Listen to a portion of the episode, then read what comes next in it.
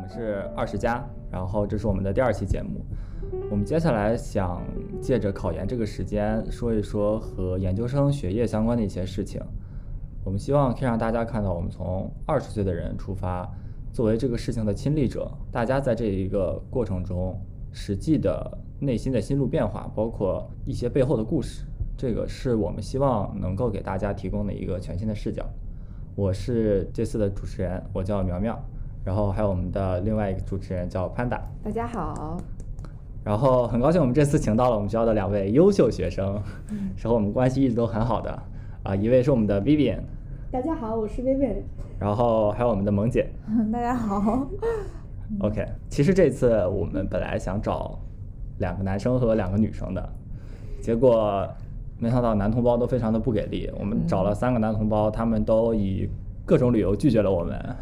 然后感谢我们的萌姐来来救场，给我来来加入到我们这次的节目里。然后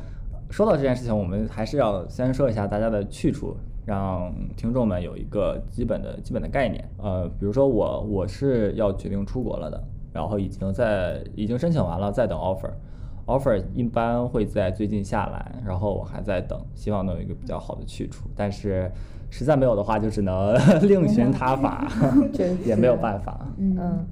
然后除了苗苗之外，现场的我们三个女生其实都是国内读研究生的。然后这两位嘉宾他们比较优秀，他们都是 呃保研了的。像我个人的话，我是考研了的。然后最近的话是出了初试的成绩，然后一般三月份的话，它会再有一个复试，然后复试结果出来了之后，你就可以确定你自己有没有被正式的录取了。但是如果你的初试成绩比较高的话，大家其实就不用太担心了。 我是选择了国内保研，然后是保到了北大，是哇 哦！嗯，哦，然后我我个人的话是保研本校，嗯，算是一个比较自然的一个过程吧。对，后面也会跟大家说一说我是怎么想的， 因为其实过程在在这个保研过程中，我也有就是申请过其他院校，就是试图去保研到其他院校，然后后来呢还是选择了本校。对，嗯，那就是一个很有意思的一个一个转变过程了。对我觉得，会有一些心路历程。嗯，对我觉得还蛮有意思的。你们对于读研究生这个事情有什么看法吗？就是为什么本科结束了一定要去再读一个研究生或者怎么样的呢？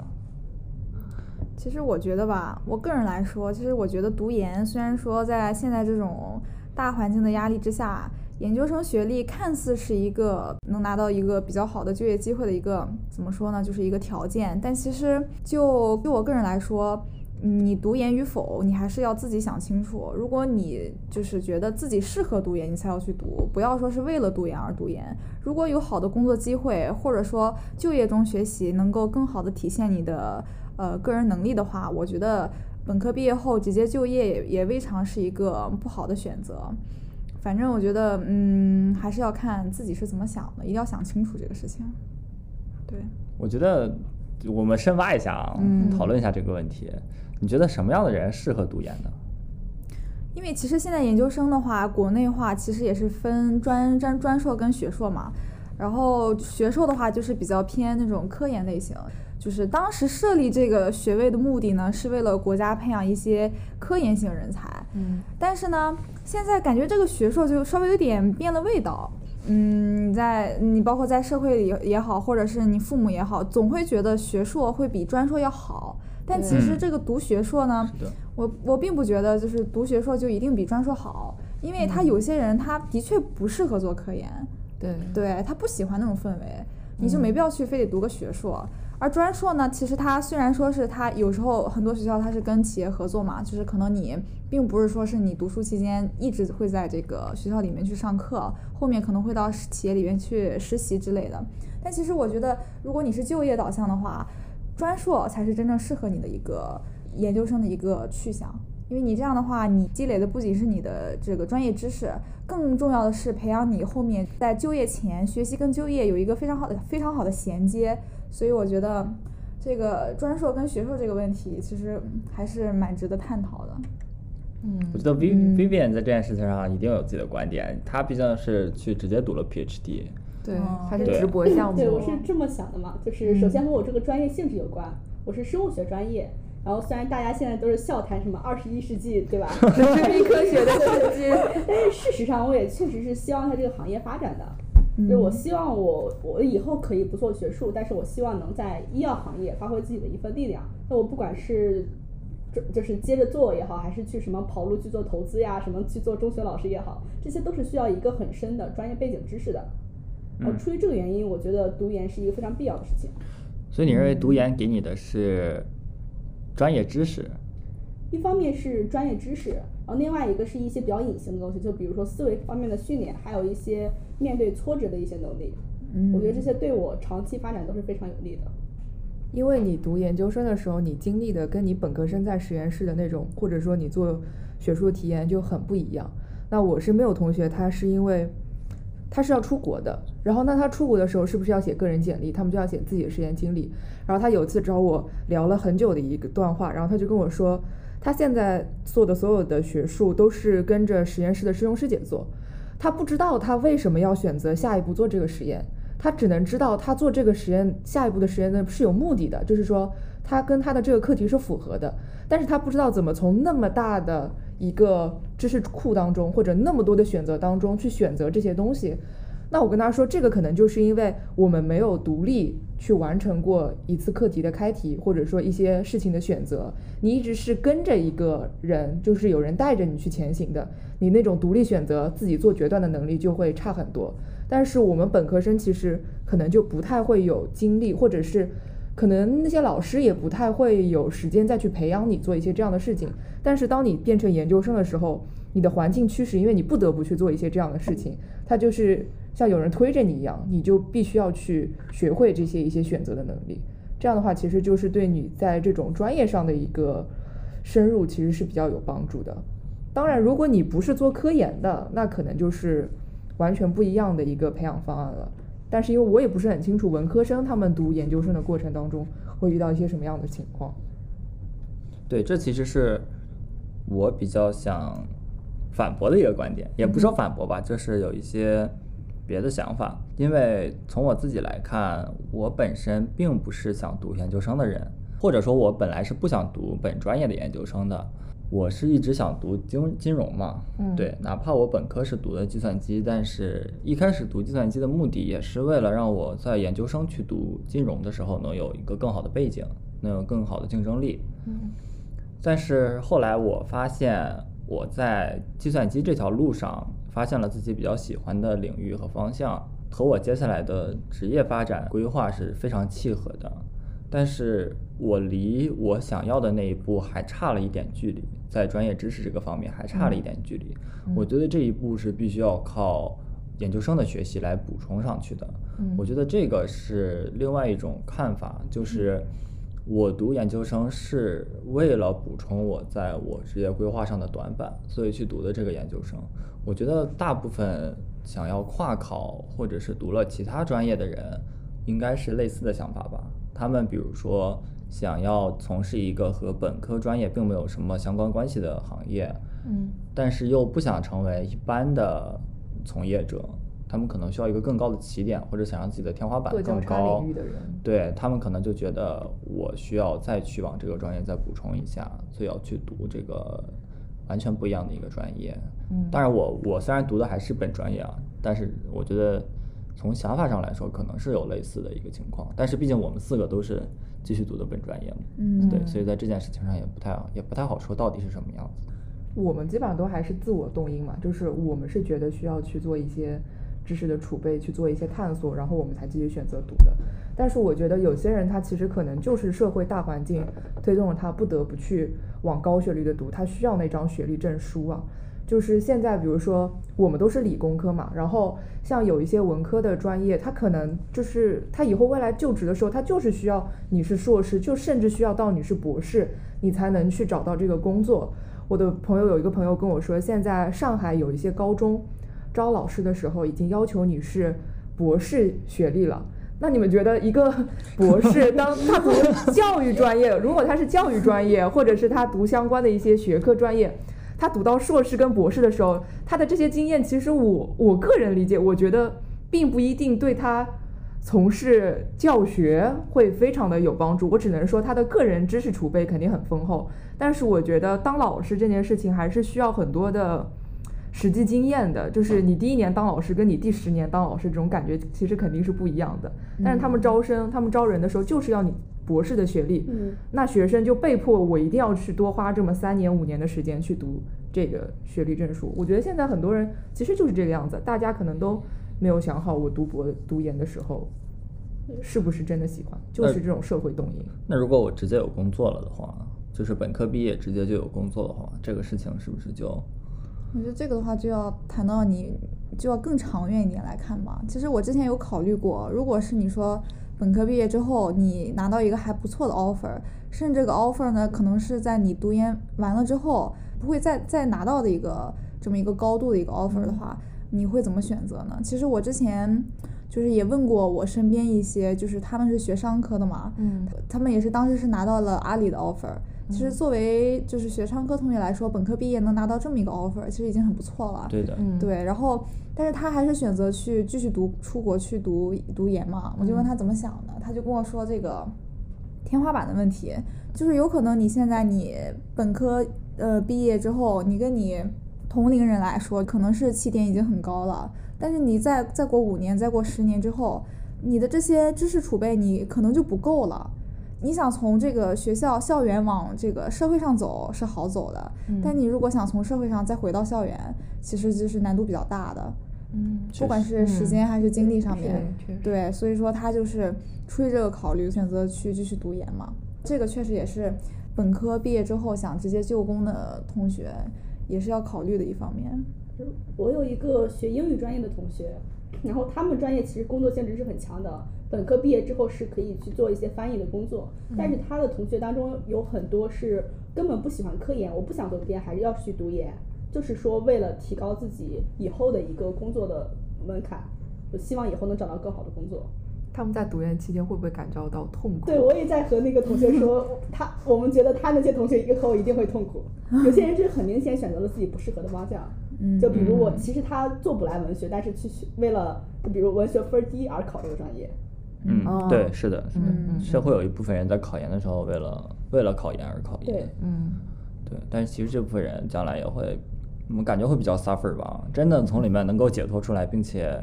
走出去的，我觉得我不太清楚啊，因为我没有真的去上这个课，但是还是认为是比较酷的一个事情。对，不过话说回来，你们为什么都选择了保研没有出国呀？毕竟在我们学校，出国还是一个比较比较 popular 的一个一个一个东西。我是选项目的，大二的时候了解到北大有一个项目，然这后么早？对、嗯我大二参加了一个，其实夏北大令有营一个吗培训班，然哦后我暑去了期之的后那了种了解到那个项目，我觉得太合适了，这简直就是我以后想要的想要去的项目。嗯然后觉得他那儿就是老师做的科研也很好，我当时第一次了解到国内能做出这么好的科研，然后感觉他也是挺关心学生的，我觉得我也能得到比较好的科研训练。嗯，所以我当时觉得这个项目特别适合我，而且毕竟是北大嘛，我觉得这个对我还 是有吸引力的。也有吸引 这个牌子还是可以的，够用。我没北有大还行对 ，Vivi，对，我觉得北大还行，对吧？可以可以。还有一些其他的因素嘛，但不是特别重要。就比如说留在国内生活环境上更适应啊，或者说嗯，了解。嗯，人脉更好积累，然后还有就是不用担忧什么中美关系哪天突然崩了， 啊确实很现实。对，嗯王王姐呢？你成绩其实很好的呀，其实比我还好的。怎么说？就正好我要说到我这个出国嗯与否这个选择的问题的话，就要就像他说的那样，我当时也是考虑到，咱们当时升的那一年正好是就是特朗普嘛，就搞得对的就一团糟。说实话，就形势不太好。嗯一个是这个国际形势方面，我就比较担心；嗯嗯另外一个就是疫情，因为了解当时确实是美国比较严重嘛。是的你像我现在们也很严重对对对，嗯然后像我们上一届都就被迫在这边基本上都没走，对的然后也是考虑到这个，这是第二点。然后第三点的话，主要是我这个专业的问题。嗯、因为我学的这个专业吧，就是是那个就集成电路，它其哦实，OK 比较、可以说是，如果你学的好的话，是精密度比较高的那种，就是在、啊啊了解对对对，了解就是了可解能在国美家国储备人 才，就是像就是他们学的好的，可能会就是以后就发展的方向，可能往那些什么就是军工啊什么之类都有可能。它跟计算机不一样，计算机你就是你以后去了美国读个研之后，你这个以后你在那边工作就是还是比较好找的。但像我呢，我了解到就是基本上美国那些比较大一点的集成电路公司，它是不太喜欢给非美美国国籍的人去发这些嗯工作的这个签证什么之类的，他就担心你去。嗯对，然后我也是觉得，如果不能在那边工作的话，就正好牵扯到第四个问题，就是这个费用的问题。嗯因为其实我本身不打算读这个 PhD 嘛，嗯，然后那我如果去读 Master，至少要两年，嗯两年的话，说实话也不便宜。对对，对但如果我在那边没没办法找工作的话，我其实回来起点也不见得比在国内读研会高多少。对对，那这个费用什么时候嗯了解才能够补偿回来呢？其实这个是我比较考虑的比较多的一点。嗯而且确实咱们学校有一些导师的方向也还是挺不错的，导师人也蛮好的，所以最哦后权衡了一下，就还是选择本校吧。为什么没去外校呢？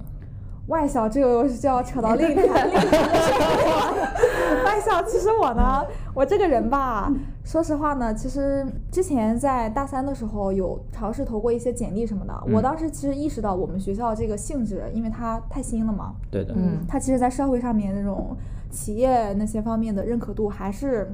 相对来说比较低一点。嗯人家可能就是看九八五二幺幺，那我们学校虽然很好，很不错，甚至可以就是标榜一些非常好的九八五，嗯但是我们是没有这么一个名气对对对对，你就根本没有办法。到达下一轮儿，就是可以面对面的去交流，然后展现你的一些个人能力。你简历那一关都过不了，对，嗯初所以三我当时就很想去保研，保到外校去一些九八五、二幺幺的什么之类的。但我为什么没有去成呢？第一方面呢，是我其实有点好高骛远了，因为我当时也是觉得我成绩还不错，嗯就觉得绩点也还不错，确实很不错，还是认可。 真的是确实很不错。觉得啊，非清北复交我 不去。对，但问题是呢，就是人家这些学校，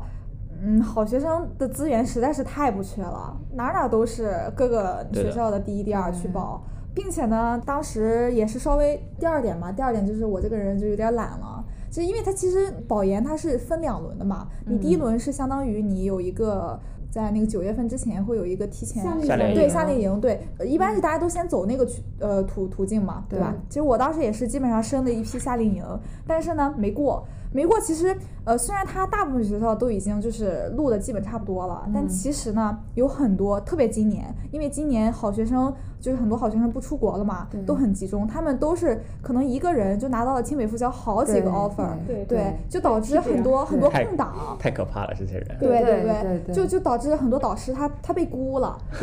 对对对对对我们专业经了验解有很是多，的，但是这样的问题就导致就给就是一个可以说给我们的一个给其他人呢是其实是增加了很多机会的，是的就说明你九月份的时候还是有很多很多很好的老师可以选，但是我懒了。我就觉得，因为我当时就是也是跟学校那个这边一个老师就是聊过之后，我当时其实也是因为夏令营的时候有点挫败了，然后就觉得嗯嗯希望不是很大了嘛，嗯嗯我基本上就所以说九月份的时候我就没有申，但是现在回过头来看，其实我们学校很多就是我本专业的啊，呃很多同学也是申到了呃复旦啊或者是浙大之类，也是很不错的，他们就是九月份的时候拿到的，嗯捡了一批漏。呃， 对，可以那么理解，对可以那么理解。嗯所以说，我觉得如果是有想往外伸的同学的话，我我的建议是一个是一定要广撒网。 对对对，我们可以做一 我们个，申请不要钱呀， 对我们真的对是可以广撒国网。内是这样子。对对对，而且一定不要太好高骛远，不要是老觉得清北复交就这了。 其实别的有些很不错的学校，也有一些很不错的专业。嗯然后第二个就是一定要勤快一点， 不要懒惰。对，就是什么厦大还行，浙大还行，除了北大也还 行，都还行。都还行。是的。 我觉得是很有意思的一个一个事情，因为我我自己是选择出国了嘛，我也经历过保研这个事情，嗯因为我当时也申请了很多的夏令营，啊，但是都没过，嗯我也是都没有过。然后话说回来，没过以后，我就在想，要不要九月份再努力一把，嗯或者是要不要我放弃保研，哪怕我在国内考研究生，能不能考到一比较好的学校？嗯，显然，国内要比国外卷的很多，在读研究生这件事情上，确实国内要很很很内卷的一个情况今。年大环境不是很好，是的，尤其是加上疫情，其实国外属于一个相对相对宽松的一个时候，嗯呃，国内反而会在这个时候竞争更加激烈，算是一方面吧。另外一方面，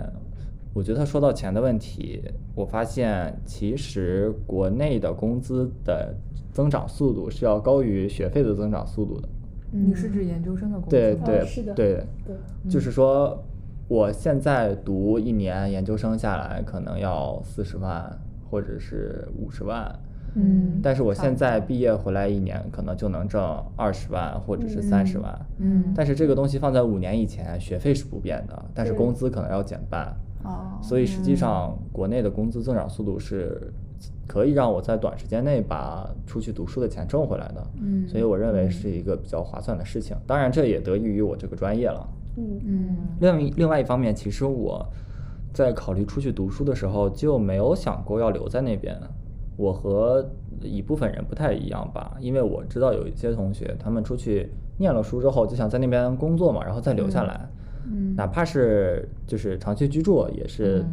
他们想要想要的一个东西。但是我认为，中国在未来的五年到十年之内，可能是一个快速增长的时候，尤其是经过了很多次政府报告和技术相关的很多东西都已经被提上了国家的计划，所以我认为我这个专业未来是很有发展前景的。肯定我是希望能够回国内来赶上这波浪潮的，所以我也就没有打算要留在那边，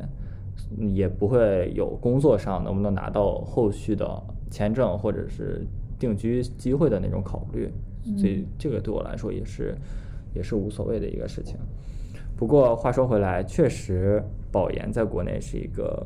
很卷的事情，特别是今年，很卷， 对，特别是今年是个很卷的事情，有一些很厉害的人一下拿了很多呃是的 offer 去，他们，哎呀，实在是让今人年很搞心态。很酸，非常 酸。对，那你们家里人是比较支持你们保研呢，还是说有他们有什么自己的看法或者想法？我我家里人一直跟我说，你保个本校就挺好 的。我跟他们说，我我我想我想去北大，他们说，啊你不用不用，本校 就行。然后我出了结果定好了才跟他们讲的，他们哦都不信，真的吗？你确定吗？他们放弃放低了预估，所以是不是因为北大这件事感到很开心？嗯对对对，他们可能根本没想到。家哦族希望，真的是家族希望，我的天家！门荣光。你们家以前有北大吗？没有我没问一有下， 你以后就是你们家第一个北大。对，很 厉害，很厉害，说不定就什么光宗耀祖。呃也要能先毕业对吧？ 要不第一个北大一野生。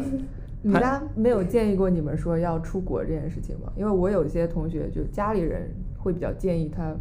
出国，甚至非常希望他出国，因为可能他的父母自己是留学回来的，就希望他非常在就是这个比较恰当的时间，比较就是对他申请而言比较。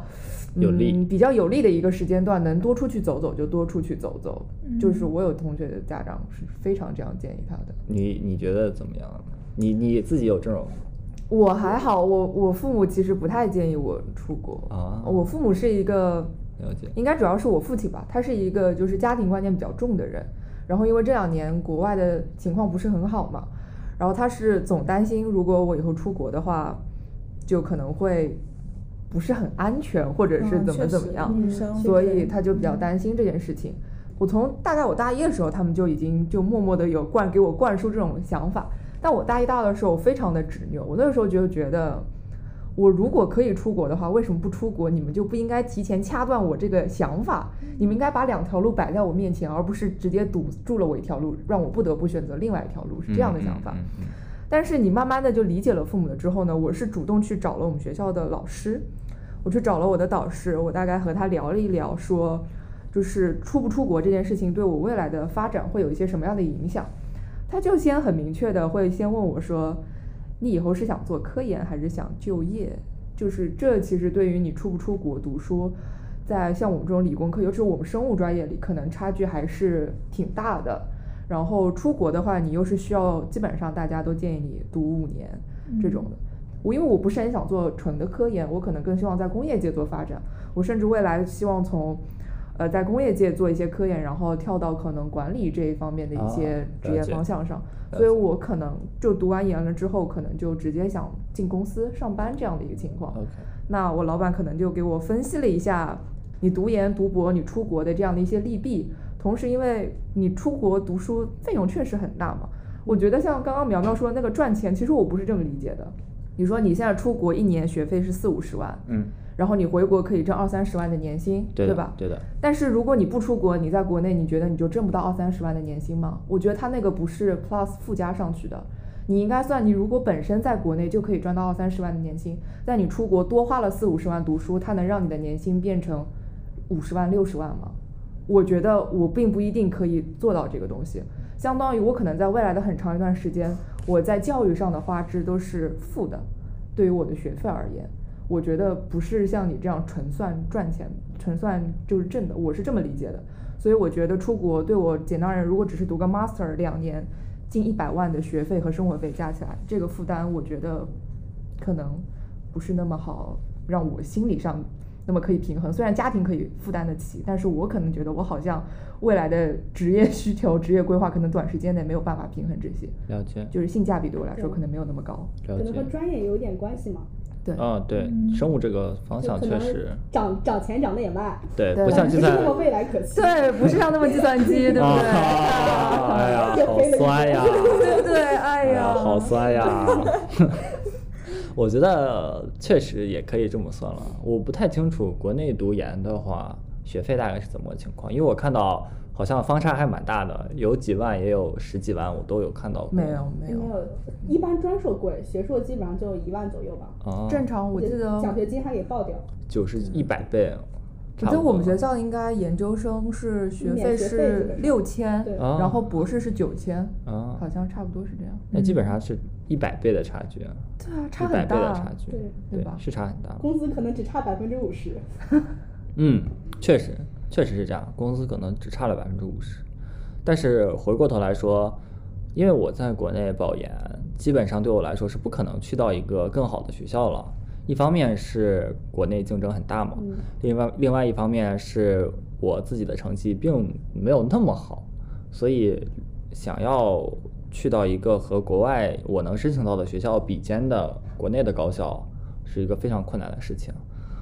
但是我又急于给我附加一个更好的一个一个来来历，嗯，所以我觉得还是出国这条路比较适合我。我认为这个事情是很重要的一个事情，因为我自己已经经历过了求职、实习，包括和探讨后面的一些去向的问题。简历这个事情真的是对我有很大的困扰，所以如果能有机会让我去给自己提高一个学校的层次，我认为是非常有必要的一个事情。那么显然留在国内不可能的话，就必须要必须要出去了。嗯，嗯，而且另外一方面，我认为在计算机这个行业，还是国外的理解会更深刻一点，并不是说我们国内的科研能力更弱，或者是呃未来的创新能力更弱。我认为更需要的是对于整个学科的一个从古到今、从上到下的一种宏观上的理解。我认为这种东西，国外的教授明显做的要比国内要好很多。这个是我看各种教程，包括国外的课程所得出来的一种感受。我本身又是一个很追求知识体系和知识图谱的一个人，我认为完整性其实要更重要一些，比我要能走得很深更重要。因为我本身并不想做科研嘛，嗯对对对，所以我基于这个这些想法吧，我认为国外的教育可能才是我更想去尝试一下的，嗯而且我的父母也蛮希望我出国的，嗯对，因为我自己的性格其实已经算是比较固定的一种性格了，来自于广广袤的齐鲁大地，来自于广袤的齐鲁大地。其实我我他们我的父母和我在性格上都是比较保守的一类人，我们的想法也没有那么的灵活或者是多角度。嗯我父母认为，如果能让我长时间的在外面停留，可以去开阔我自己的思路，给我一种全新的生活方式。我认为这也是非常重要的一个事情，因为我们家人也算是既受益于这种性格，又受困于这种性格，所以需要有一种破局的方法，可能是希望在我身上，但是也不一定最后会发展成什么样子，都不好说的事情。萌姐没有想过出国吗？我其实也有考虑过吧。其实我爸妈还是挺想让我出去的，然后我对于我现在所学的这个专业，就是热情度没有那么的高。我可以把它当做一个任务去把它完成好，嗯但是你要说我这种内驱力或者是主动学习的这种热情，我其实是很少的。嗯，对，如果说是我自己的一些感想的话，我觉得出国有时候可以就是作为一种突破困境的一个方法。如果你觉得你现在的学历还不是很好，那你在同等的这个绩点的情况下，如果你是升国外学校会升到的 level 更高一点，那我觉得其实这个是有必要的。去提学历这件事情，我是认可的。另一方面的话，我觉得，嗯，转专业这个事情也是可以通过这个出国去实现的。对，我觉得，嗯，如果是有考虑这两方面的同学的话，呃，出国其实也是个不错的选择。所以说到底，要是能保到北大，大家谁不乐意 呢？也也不一定吧。要是让我去北大的生还，我也可能不太想去万一万一能保到北大计算机，你不乐意啊，吗？乐意乐意乐意。 我要是能去清华北大，好像也是不错的选择，是不是？确实。万一能去斯坦福呢，对吧？哦哟，哦哟，做梦这真是让人纠结呢。你们在呃过去保研的这个经历这一段时间里面，有没有什么是让你最最痛苦或者说最煎熬的时刻？嗯，保研这个事情，毕竟算是比较重大的一个抉择了。嗯，对，其实我觉得第一步肯定是你做出这个选择，你保研的这个选择其实就很困难，就是你是否出国，你还是说是你想去考研试一试别的专业，还是说你保研，这是第一个困困扰，我觉得、嗯就是你要下这个决心。我觉得其次呢，就是你在下定这个决心之后，你后面你在保保研，就是你在申请的时候，你会出现第二个困扰，你就开始会自我怀疑，嗯因为你可能你之前在你本科前段前面阶段的学习中，你其实是一个比较沉浸于自我的这么一个状态，或者说你只是沉在沉在你这个学校这个圈子里面。嗯但是你现在你要拿出来放到这个整个整个你这个同同同龄人中去比较的话，你会发现其实自己差的真的不是一点半年，优秀的人真的太多太多了。嗯你在本来一个自信满满的人，对吧？你觉得我很行，但是你这在遭遭遇无情的打击之后，在你非常多的申请，连连一个就是可以说你国外甚至还有拒信呢，但你国内就是没杳无声音音信，对啊，你真的就会不可避免的开始自我怀疑。我我其实是呃有了解到，其实就是当初高考成绩跟我不相上下的，他可能是去了就是去了厦大，然后跟我学的同专业，嗯然后绩点方面其实也不如我，单单看成绩的话，但是呢，人家就就就是很轻松就保到了那个呃交大的那个研究生，而我呢，就是可能因为种种原因吧，就是。呃，可能连这个初审都没过，我那段时间说实话是很痛苦的，嗯就是还是有一点会自我怀疑。但其实我觉得这段时间过了之后，你会发现也好，因为我觉得其实我之前一个学姐跟我说的一句话，我觉得还蛮有道理的。其实就是当你进入一个更高的平台之后，你会发现其实人与人之间差距也没有那么大。对，就是还是重点是看你怎么选择，有时候选择是要大于这个努力的，我觉得，嗯对，嗯，我嗯其实决策下的很早 嘛，我大二就已经定好了我人生想去的项目。啊了解然了解后当时我其实绩点不是很够，嗯，然后大三一整个大三上一整个学期都在冲绩点，啊然后这个时候一直很顺嘛，然后我也一直有一种盲目的自信，我觉得我肯定可以上，然后这不是盲目的自信， 这是正确的自信。 然后疫情出现的时候，我心态差点崩掉了，就是当时是二月份嘛，就是嗯还甚至在还没封城的时候。然后我我当时一看到怎么好像有疫情，我就在想会不会因为疫情大家不出国了呀？然后那是不是大家嗯就啊开预始那言个家扎、对对开始扎到这个保研来？我当时就很慌，啊，然后就确开实始心态又有一些起伏嘛，就觉得自己很焦虑。嗯然后，然后后来就是一直在准备材料，然后一直到大概五六月份，就是比较密集的考试申请，就所有事情撞在一起的那种阶段。然后那段时间是真的很难熬，就是每天什么什么明天还要期末考试了，我今天晚上有一份申请材料要交这种。对，是的，是的，对嗯然后其实当时是因为疫情确实比较卷，然后就是我当时申的几个项目还是有拒信，他会告诉我说你你没过，然后我问就是为什么没过嘛，他会告诉我说因为你的学校不是九八五二幺幺，你的成绩不是前百分之五，啊就是然后就也挺搞心态，嗯，然后当时很多我师兄拿到了 offer 的项目，我连初审都没有过，嗯然后后来是我进了，就是过了我现在这个项目的初审嘛，但是我看到那个入营名单的时候，我心态差点崩掉了。呃往嗯年他这个入营名单里面一百个人，可能只有三到四个清北本校的学生，哦，然后今懂了年就我当时看到名单就有三四十 个，对，对我心里是很清楚的，就是你再给我三年，我高我高考都考不上清北这样的学校，我就觉得我和我的竞争者完全不是一个水平上的。嗯，那但段时是间是非常的难熬，就是每每天除了工作学习，就是在上蹿下跳的焦虑。啊嗯，对焦虑是的，现在感觉怎么样了？ 现在回想到那个时刻，我还是觉得很焦虑，哦，就是那种感觉还挺难忘的。这算对对这算什么 peer pressure 吗？算吧啊是的，是的，对，而且你真的很清楚，就是他们高考能上那样的学校，说明他们的努力程度也好，天赋也好，肯定是比我高的。 嗯，嗯对我之前看过一个北大的学生的一个采访，然后他说他觉得他身边能考上清北的同学，大部分都是因为他的天赋在那儿，并不是说他真的真的能努力有多少能盖过别人的天赋，他确实他本身就很聪明，对然后确他们又足够，他们只要有足够的努力，他们就可以上清北。是的跟我们之间还是有一些就是基础线的差异，哦对啊吧？这不是天花板，是基础线的差异。困扰了我四年的问题，终于得到了解答。 原来上不了清北这件事情，怪不得我，怪不得你，决定了说，需要需要 Q 一下我的父母，这件事情怪不得我。 那当然，其实后来发现事情没有那么恐怖嘛。就是虽然说有三四十个人报了这个项目，最后可能只有十几个人，就十几个清北的人拿 offer。他们到了最后一刻，可能还是觉得保本校，就是对于他们来讲，可能不是特别好。嗯，对于清北的学生而言，想要更高的对平台，对是的，那人家毕竟有这个天赋在这儿嘛，是的，但是对他们来说，其实国内他们已经在他最们已好经的在了。顶顶尖了。对，他们要再好的话，是要出国吗？对，出国只能去出国了。哦同水平那种更好的学校嘛。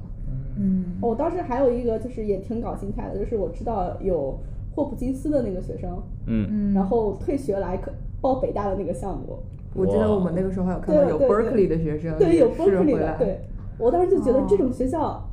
怎怎怎么会回来报北大呢？ 它不 香吗？对啊，可能也是因为疫情什么的，对对对，可能疫情因为影疫响其实情还是蛮大的，是太卷了。嗯，对。但是，嗯，怎么说？今年成也疫情，败也疫情吧。，对我觉得疫情是一个很很重要的因素。至少因为疫情，国内今年的保研率就提高了很多啊。今年很多学校都扩收扩增了保研的这一个体现。主要还是为了消化本校的学生。对啊，对，嗯，对，我们学校好像今年也涨了。涨了涨了。他们他们一六级其实当时就是我们在保研的时候，他们也是有这个机会，你可以再次选择你是要出国还是要保研，对对，然后有那么几个名额。对我据我所知，也有是个别的学长他会放弃出国，然后去嗯对继对，续保重本新回校来。读研。对，其实保研这个事情就是水到渠成的事情，嗯对你成绩够了之后就能保，能上哪儿看病？能上哪儿这个事情，对，一方面看命，再一方面就是看你怎么选。看你怎么选。对对，当然我觉得去外校也嗯是一个比较好的选择。我是说，就是不管是在我们在我们学校，还是说在其他任何一个学校，我认为离开自己生活了四年的地方，去一个新的地方念书，换一种思维，对，啊而且是是一个很难得、很宝贵的体验。其实我觉得有时候人不要太功利型，你有时候你就享受一下生活就很好。其实有段时间，我我我就是当时就特别特别想。就是跳离上科大这个环境，有很大一部分原因，我觉得如果你让我七年在同一个地方、同一个位置的话，我其实会有点不太愿意接受。对，因为我觉得读书是一个很难得的，你可以顺理成章的去到一个地方，不会有太多来自生活上上面的压力，然后你可以去安心的去享受你所在这座城市。其实我觉得这个是很重要的，所以我觉得有时候你你如果是从这个体验人生啊，或者是从你这个个人个人发展角度来说，确实我觉得外校或者出国是一个蛮有利的一个选择。嗯，但是现在都很卷啊，我现在明显现能在感哪觉都到卷，对我现在明显能感觉到，到了这个时候，其实比我是听到的十年以前或者二十年以前这个年龄的人要焦虑很焦虑很多多，对要卷很多。嗯我们好像没有那么多时间去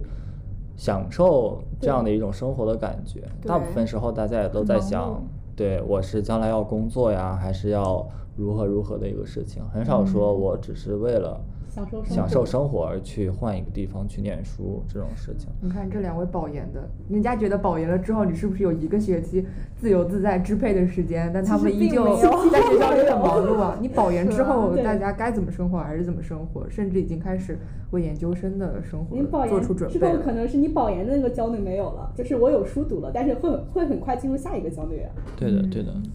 我觉得这个是很难消除的一个事情，感觉整个社会都是在向这样的一个方向去 去转变。嗯我其实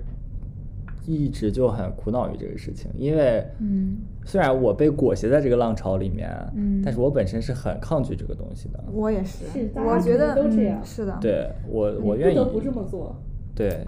但是我还是努力在这个中间去玩出一些花来吧，抗争出一嗯对些抗嗯抗争出一些花来，就至少不是平平淡淡的循规蹈矩，或者是顺理成章的做一些事情。比如说，大家都在考虑读研和工作这个事情，嗯到底将来会怎么影响自己的发展。我就觉得，那不如先去找点活儿干一干，体验一下，或者是体验一下不同的事情。那么我回来之后再考虑，我将来想要做这个还是做那个。我认为大家焦虑可能主要还是想要有事情做这件事情是最焦虑的，就怕没有事情做。只要有事情做，我认为没有什么可以特别值得焦虑的事情。嗯哪怕是你做的和你将来的工作或者是学习没有直接相关性的一些东西，但是只要你有意义，然后你觉得自己能在做事情中收获到什么东西，就是我觉得有意义的事情。比如说我们做了这个节目，我认为就是一个非常有意义的事情，哪怕它和我们的工作或者是学习没有任何的关系，嗯但是我觉得能够给别人带来一种角度，看看我们去处理和对待问题的方法，我觉得也是一个很有意思的事情。三嗯十年、四十年以后，等到我们到了我们父母这个年纪，再回来听，就会变得更有意思。那个时候就是。我们的下一代和我们的一个年纪，也在二十岁左右的时候遇到相同的问题，或者是完全不一样的世界，嗯我觉得是很有意思的一个对比。是的，是的，就是看一看你心态。其实我觉得这个心态的变化，有时候它虽然是悄然发生的，但其实你如果回过头来看看，你两年前或者是三年前，你会发现真的很不一样。我就想着我当时大一的时候，刚来的时候。从高考的阴影中摆脱， 简直就是玩的不能更欢脱了。对对对对，大一、大二都玩的很开心。是的，但是现在想想，真的那段时光确实也很难得，就是那么的不自由为对，那么的不为前途去过过度的去担忧，然后只嗯是单纯的你怎么开心怎么来，确实还挺宝贵的。对我大一玩的很开心，也有一个原因是我当时没想过自己要保研，啊我觉得成绩不不好也无所谓，反正以后可以考研嘛。嗯，结果各位大佬还是都保了研，我也没想到，你跟玩大得一的我说我也不信 那。就玩的很好，学的也很好。这个就不像不像我，那光玩了，大一就没有学习。那我们要还要再再一次感谢我们 Vivian 和萌姐今天来录我们这期节目，然后大概这一期就到这里了，呃，谢谢大家。谢